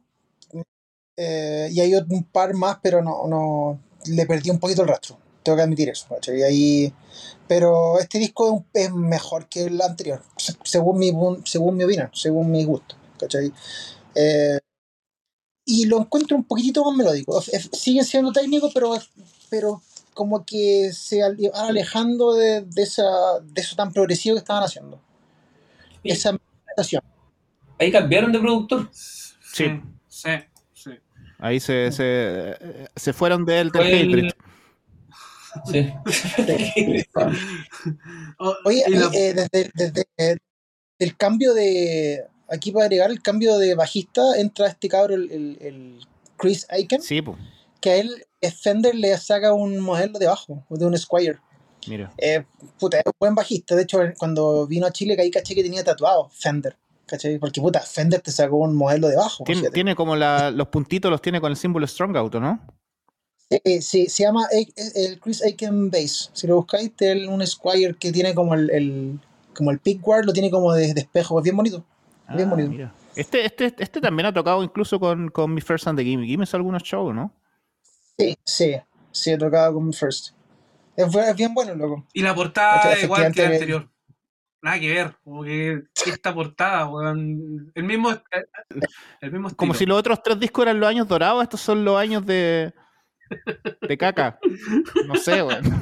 No, perdón, perdón, yo sé que les gustan a ustedes, a la gente que les gusta, eh, todo, todo el respeto, pero bueno, aquí nos salimos un poco. Yo volví, igual volví cuando sacaron el disco eh, Grande Éxito. Yo me acuerdo que lo, me lo bajé ilegalmente y lo puse en mi iPod. Eh, y recordando lo- lo- los discos, y ahí hay un tema que me encanta que se llama City Lights, que tiene un video, weón, que salen en los Muy buena ángeles, la noche, Ujú. weón, es un tema que solo sale en ese disco, weón, y a mí me encanta, weón. Sí, hay dos temas, hay dos, hay dos temas, hay dos temas nuevos en ese compilado como de grande éxito. Y los dos temas nuevos son, son buenos. Entonces te hacía como re- renacer la esperanza de que íbamos a volver a tener una banda que realmente no, o un disco de la banda que realmente nos gustara.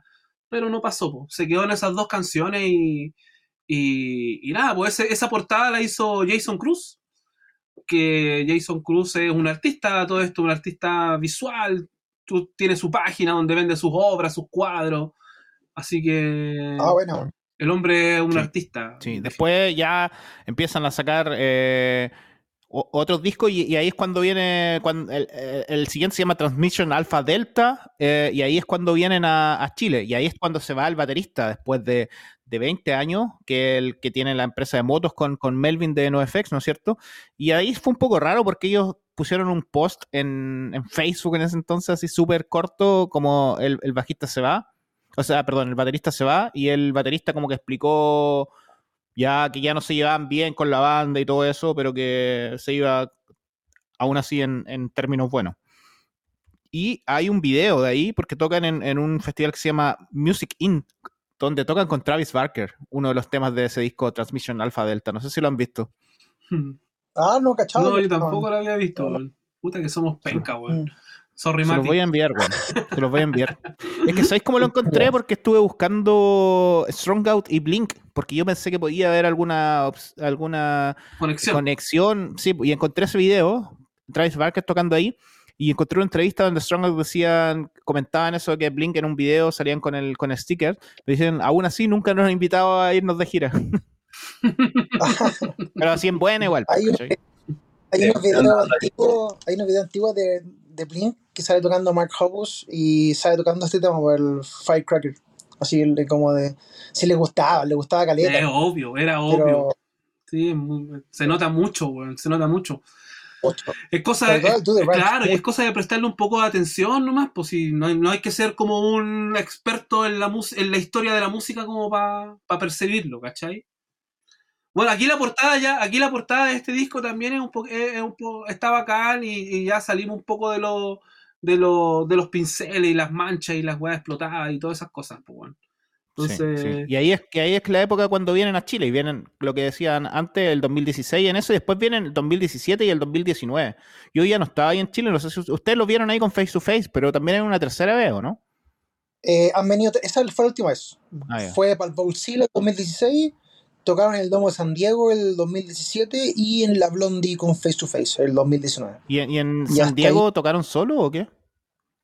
Tocaron solo. Tocaron solo. Eh, no, no me acuerdo. Ese show igual estuvo bueno. Fuerte gente, igual estaba bien lleno. yo solo he ido al de la Blondie, el- pero fui porque venía face to face.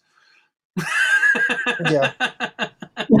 es que lo que pasa es que el domo, lo del domo San Diego fue como ya, por fin una, un show de Strung Out y como no tan raro como el del Foul Sila, ¿cachai? Entonces, para muchos fue como la primera vez. O sea, estaban tocando en Santiago, era un show de ellos, no era un festival. Era. eh, fue bastante bueno. Y después la Blondie, con Face to Face, que ahí, puta, y se cachó mucho que Face to Face tiene un tiene mayor público y mayor llegada acá en Chile. Sí, de todas maneras, de todas maneras. Se notó, se notó mucho, se notó mucho. Bacán. Oye, para ir cerrando un poco la historia, después, ahora hace poco sacaron un disco y me di cuenta hoy día que habían sacado un disco nuevo, de hecho, así de perdido andado. Entre medio sacaron un par de cosas acústicas y no sé qué, qué sensación tienen con ese tipo de bandas que empiezan a sacar cosas acústicas, ¿les gustan o, o están afuera de él? Hay gente que les resulta y hay gente que hay bandas que no. Así de simple. Sí. A, a mí me pasa con Voices Fire, que me encanta Voices Fire, pero la agua acústica no me gusta. Claro. Y en Alemania creo que pega caleta. Weón, es- el otro día estábamos hablando de eso acá, cuando fuimos al show de, de- Porque Terror también es una banda grande acá, weón, estaba lleno. Pero si hay una banda grande acá, es Voice It Fire, weón. Y es porque también los tocan en la radio, weón. Yo los vi en. Creo que un poco antes de que nos vimos el año pasado, Andy, como en octubre, a principios de octubre. Él tocaba Voice It Fire, tocaba Hot Water Music, tocaba Be Well y tocaba Samayam. Y Ah, ahí bueno. también viene el pase para ustedes, porque este capítulo va a salir un poquito después de que- del show de Samayam en Chile, pero ustedes también van a estar ahí tocando con ellos. ¿Qué, qué onda? ¿Qué, ¿Cómo salió ¿Cómo se- eso? ¿Cómo, ¿Cómo salió? Sí. No, el tema fue que, que Rodrigo, el que organiza la tocata, eh, él yo lo conocí el 2008, 2007 en Face to Face, pero en Buenos Aires. Y yo, como no iban a tocar en Chile, dije, ya, me voy para allá. Me fui en bus para allá, de hecho. Y, en la tocata, el único chileno que conocí era, era él. Y nos tomamos un, un copete, creo que después salimos un rato, los conocí ahí y después nunca más nos vimos. Fue muy buena onda el encuentro. Y hace unos meses me escribe y me dice, oye, ¿te acordáis de mí, de Face to Face en Buenos Aires? Y fue como, weón, la cagó tanto tiempo, la buena onda. Y me contó lo que estaba haciendo ahora, que estaba trabajando en Monkey. Organizando concierto acá en Santiago y todo, y ahí me comentó y me preguntó que si queríamos tocar, porque nos había visto para una tocata que hicimos con invierno y que le había gustado y todo. Así que, que si queríamos acompañar a, a tocar en Sameo. Y usted, ustedes le dieron color y cuánto, cuánto nos van a pagar y esas cosas, Claro, ¿no? cuánto pagan y qué tipo hay, el back de y todo. Sí, po. al toque, sí. Qué buena, weón. ¿Y cuáles Qué son sus expectativas? Porque, como decía el Mati, este programa va a salir cuando ya ustedes hayan tocado, pues, weón. Así que cuéntenos un poco qué, qué, qué sentimientos se les vienen al, al cuore. Estamos bien felices, ¿eh? Estamos bien contentos por, por tocar con Samuel. Eh, lo escuchábamos harto. Eh, no sé si va a ir mucha gente, no sé si. No, no, no cacho. De hecho, el local no lo conozco. Pero, puta, supongo que va a estar bien bueno. weón. A mí me, me, me, me tinca harto el show, weón. Yo, si no tocara en Waterclass, lo iría a ver. Oh, va a estar bueno, va a estar bueno, lo vamos a pasar súper bien. Porque entretenido también, es una buena banda. ¿A ustedes les A mí gusta? me encanta, sí. Yo los vi la me primera vez que fueron en Chile, en el, Sí, el el barro guitarra. No pude verlo y me, me, me dolió toda la vida no haber podido ir a verlo. A mí me El encanta. año pasado como vimos que en Florida con, con, con el Andy. Sí, el año pasado. Ah, qué bacán. El año pasado los vimos en el, en el fest. eh, el show que hacen es. Bueno, en ese momento no habían sacado todavía el, el disco nuevo que sacaron ahora, que es un excelente disco. Así que ahora yo creo que en, Sí, su, bueno, en, su set van a tirar algunas canciones ahí, algunos singles, pero el, el- el concierto en sí es muy entretenido, muy bueno, puro hit, weón. Nosotros con el Mati los vimos ahí el año pasado y. Y nada, pues, weón. Suerte nomás y va a estar bacán, weón, van a pasar la raja, weón. Sí, lo vamos a hacer súper bien. Yo creo que va a estar muy, muy bueno. Además, estuve viendo fotos del lugar y el lugar es como un poco más íntimo, ¿cachai? Tiene como un segundo piso, pero como que está todo más como apretado. Entonces va a ser como más íntimo, yo creo. Como que más muy cercano por el público. Bacán. Puta que bacán. Sí, Bacán. es súper. Además que la- los de Same a mí me, me, me marcó harto en esa época, tipo 2007, 2008, ahí estaba embalado con el Ashtray. Me encantaba. caso, weón. El Astray, el, el Sí. You're Freaking Me Out, weón. Qué weá. El Freak Me Out también me Clown, encanta, sí, weón. weón. Súper bueno. Muy buenos discos, weón. Sí. Muy buenos discos, Una weón. muy buena banda, así que de verdad que estamos muy contentos por tocar con ellos. weón. Además que para mí fue terrible no poder verlo en Chile, weón. Eso fue una weá de como... Había súper poca, Terrible había muy poca gente, se ve. En, Sí, fue en el- Rockaxi, sí. Rock, rock y guitarra se llamaba en ese tiempo. Rock y guitarra, sí. Eh, habían 60 personas, weón. Con cueva. Poco. Pero muy, Poco, pero poco, muy entretenido. Es que era como puros amigos, la verdad. Era como que los buenos estuvieran tocando para los amigos. Así, esa sensación me quedó.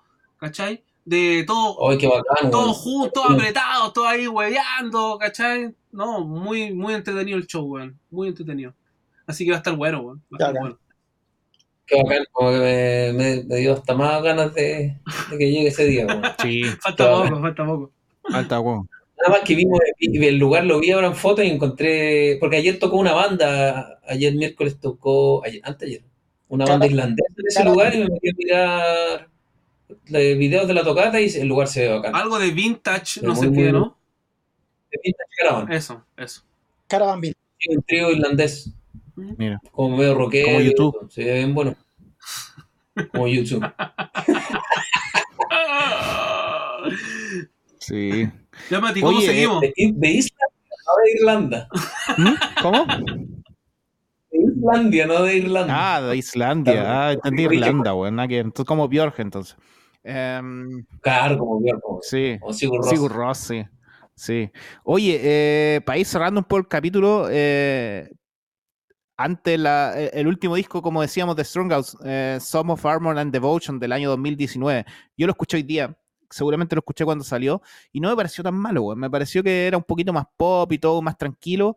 Eh, lo interesante acá es que después de que se va el baterista, entra uno nuevo, después se va, Jason Cruz dice en una entrevista cuando sale el último disco, todo lo que pasó en esos años fu- fue suficiente, eh, habría sido suficiente para matar a alguna banda, pero a ellos no los mató, y sacaron el disco número 9.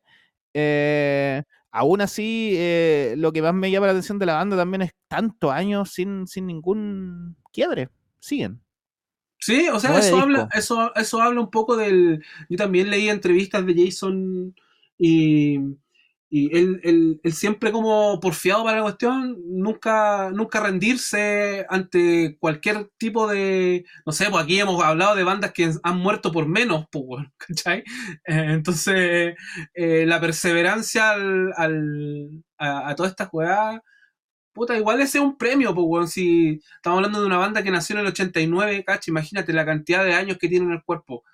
Eh, Así que, nada, pues todos los méritos. ¿Será que en Estados Unidos pega, pega mucho, no? Porque estaba viendo ahora en los álbumes y como que la mayoría llegaron a algún lugar al Billboard. Sí, De los últimos. Sí, sí, sí. Ahora que hablamos de Mayer en Alemania, me tinca que tal vez en otros países no pegó tanto, pero en- parece que en Estados Unidos es bastante popular. Sí, en Estados Unidos y en, y en Australia también es súper popular. Y en Japón también. En Japón se fueron muchas veces con- de gira con High Standard, que High Standard era una banda gigante. Tocaban en esos festivales que se llama Summer Jam, que es donde van 100.000 personas. Y se hicieron muy grandes y también los quieren mucho ahí por eso. También, de hecho, tocaron el tributo a Tony Sly, que es el último tema que quería tocar acá, porque no sé si escucharon el tributo a Tony Sly. Mm. Cuando vinieron a Chile, tocaron un cover de Noise From Sí, eh, Soulmate. Soulmate. Soul- Soulmate. Sí, que es uno de los Y lo tocan a ellos les sale bien, muy bien. Sí. Sí, hoy día había un video y adivina quién salía ahí arriba del público. No quiero, no quiero saber, pero ya me imagino quién puede ser.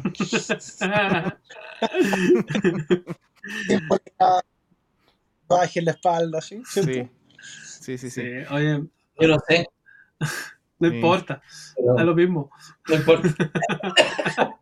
Oye, eh, hablando un poco de Jason Cruz, de es- toda esta perseverancia y todo este, todo, es- todo este amor que le tiene a la banda, él también tiene un proyecto solista que es medio, no sé, la, la voz es parecida como la de Tiger Army, no sé si le ha parecido por ahí. Sí, Eh, tiene a veces como The Boss, como Bruce, Bruce Springsteen, eh, usa, tiene un look con unos sombreros de cowboy así bien Hank Williams. Entonces, es una mezcla de Sí. un montón de weá, y aparte, como decíamos delante, que la voz de él es, es privilegiada, eh, está muy agradable. Yo hace poco que lo, lo pesqué, lo tomé, eh, está muy agradable los discos, weón. Así que les, se los recomiendo darle una escuchadita ahí en la tardecita a la hora del té.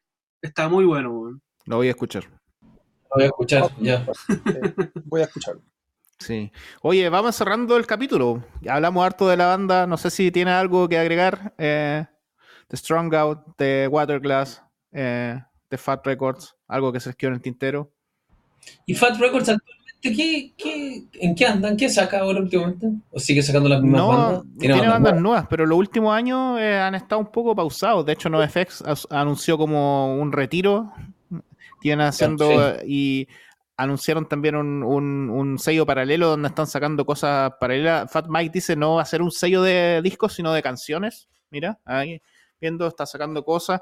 Este año solamente sacó un disco nuevo de Friends al Romp y va a salir una, una banda nueva australiana que se llama Clowns, pero ha estado cada vez más, más bajo. Eh, los últimos cinco años sí estuvo movido, pero lo, ha- ha- han salido bandas nuevas como Bad Cop, Bad Cop. Le han eh, dado, le han dado harto también a los repress, los discos aniversarios, Sí. nuevos prensajes, Es que los de discos, discos- clásicos. lo que estamos hablando ahora, pues estos discos están cumpliendo 25, 30 años, pues, y están saliendo ya todos los prensajes de nuevo. O ayer salió un, bot- un box set de Green Day, no sé si lo vieron. Oh, sí lo vi, weón, la weá gilá, weón. Sí, La weá gilá. Te lo vaya a comprar. ya me lo compré. Yo sabía, Obvio. esperaba esa respuesta, esperaba esa respuesta. Obvio, pues, weón. Sí, así que eso, no sé, hay hartas bandas. A mí me gustó más so- esa, esa camada que salió como después del, entre los 2010, así, Against Me, The Loved Ones, esa camada. No, me encanta.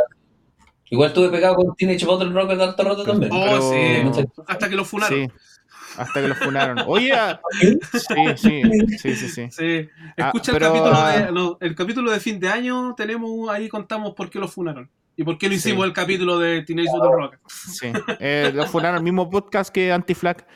Oye, a propósito, Sí, yo también.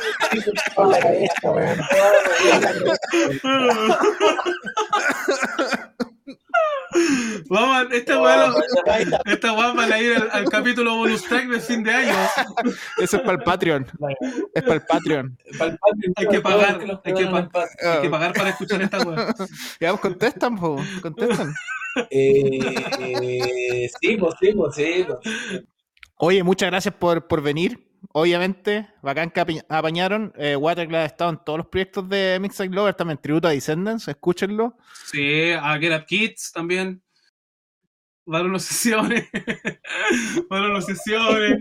Eh, no, siempre, siempre los chiquillos estuvieron ahí al pie del cañón con nosotros. La tontera que se nos ocurría participaban. Así que también hay un, un agradecimiento a, a eso. Y gracias por haberse tomado el tiempo, haberse cagado de la risa un rato con nosotros, hablar tontera, eh, promocionando su disco, eh, la banda, los proyectos. Está muy bueno. Gracias por la compañía, cabrón.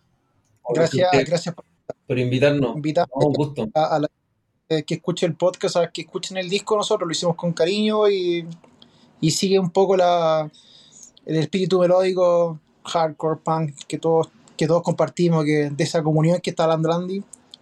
Creo que es mu- muestra mucho eso. Kifo, palabras Sí, finales. gracias por invitarnos. No, muchas gracias por invitarnos y, y, claro, que escuchen el disco, que ahora que sale en físico en enero y vamos a hacer un lanzamiento lo más probable en marzo, si poder ven- eh, venderlo, vamos a empezar a hacer merchandising ahora también. Queremos movernos harto el próximo año, tocar harto, porque bueno, el tiempo se pasa volando. vengan acá, weón. Tenemos un par de tocatas en octubre y ahí en noviembre y ya después, no. Así que eso, y irnos a ir a Alemania. Ya, pues, weón. Sí, oye, Word, Word Advice con. Hacemos, weón. Vengan, Hay que sí. hacer algo. Hacemos un Seven tour. inch, seven inch. Seven Inch y Tour. Toda la wea. All in.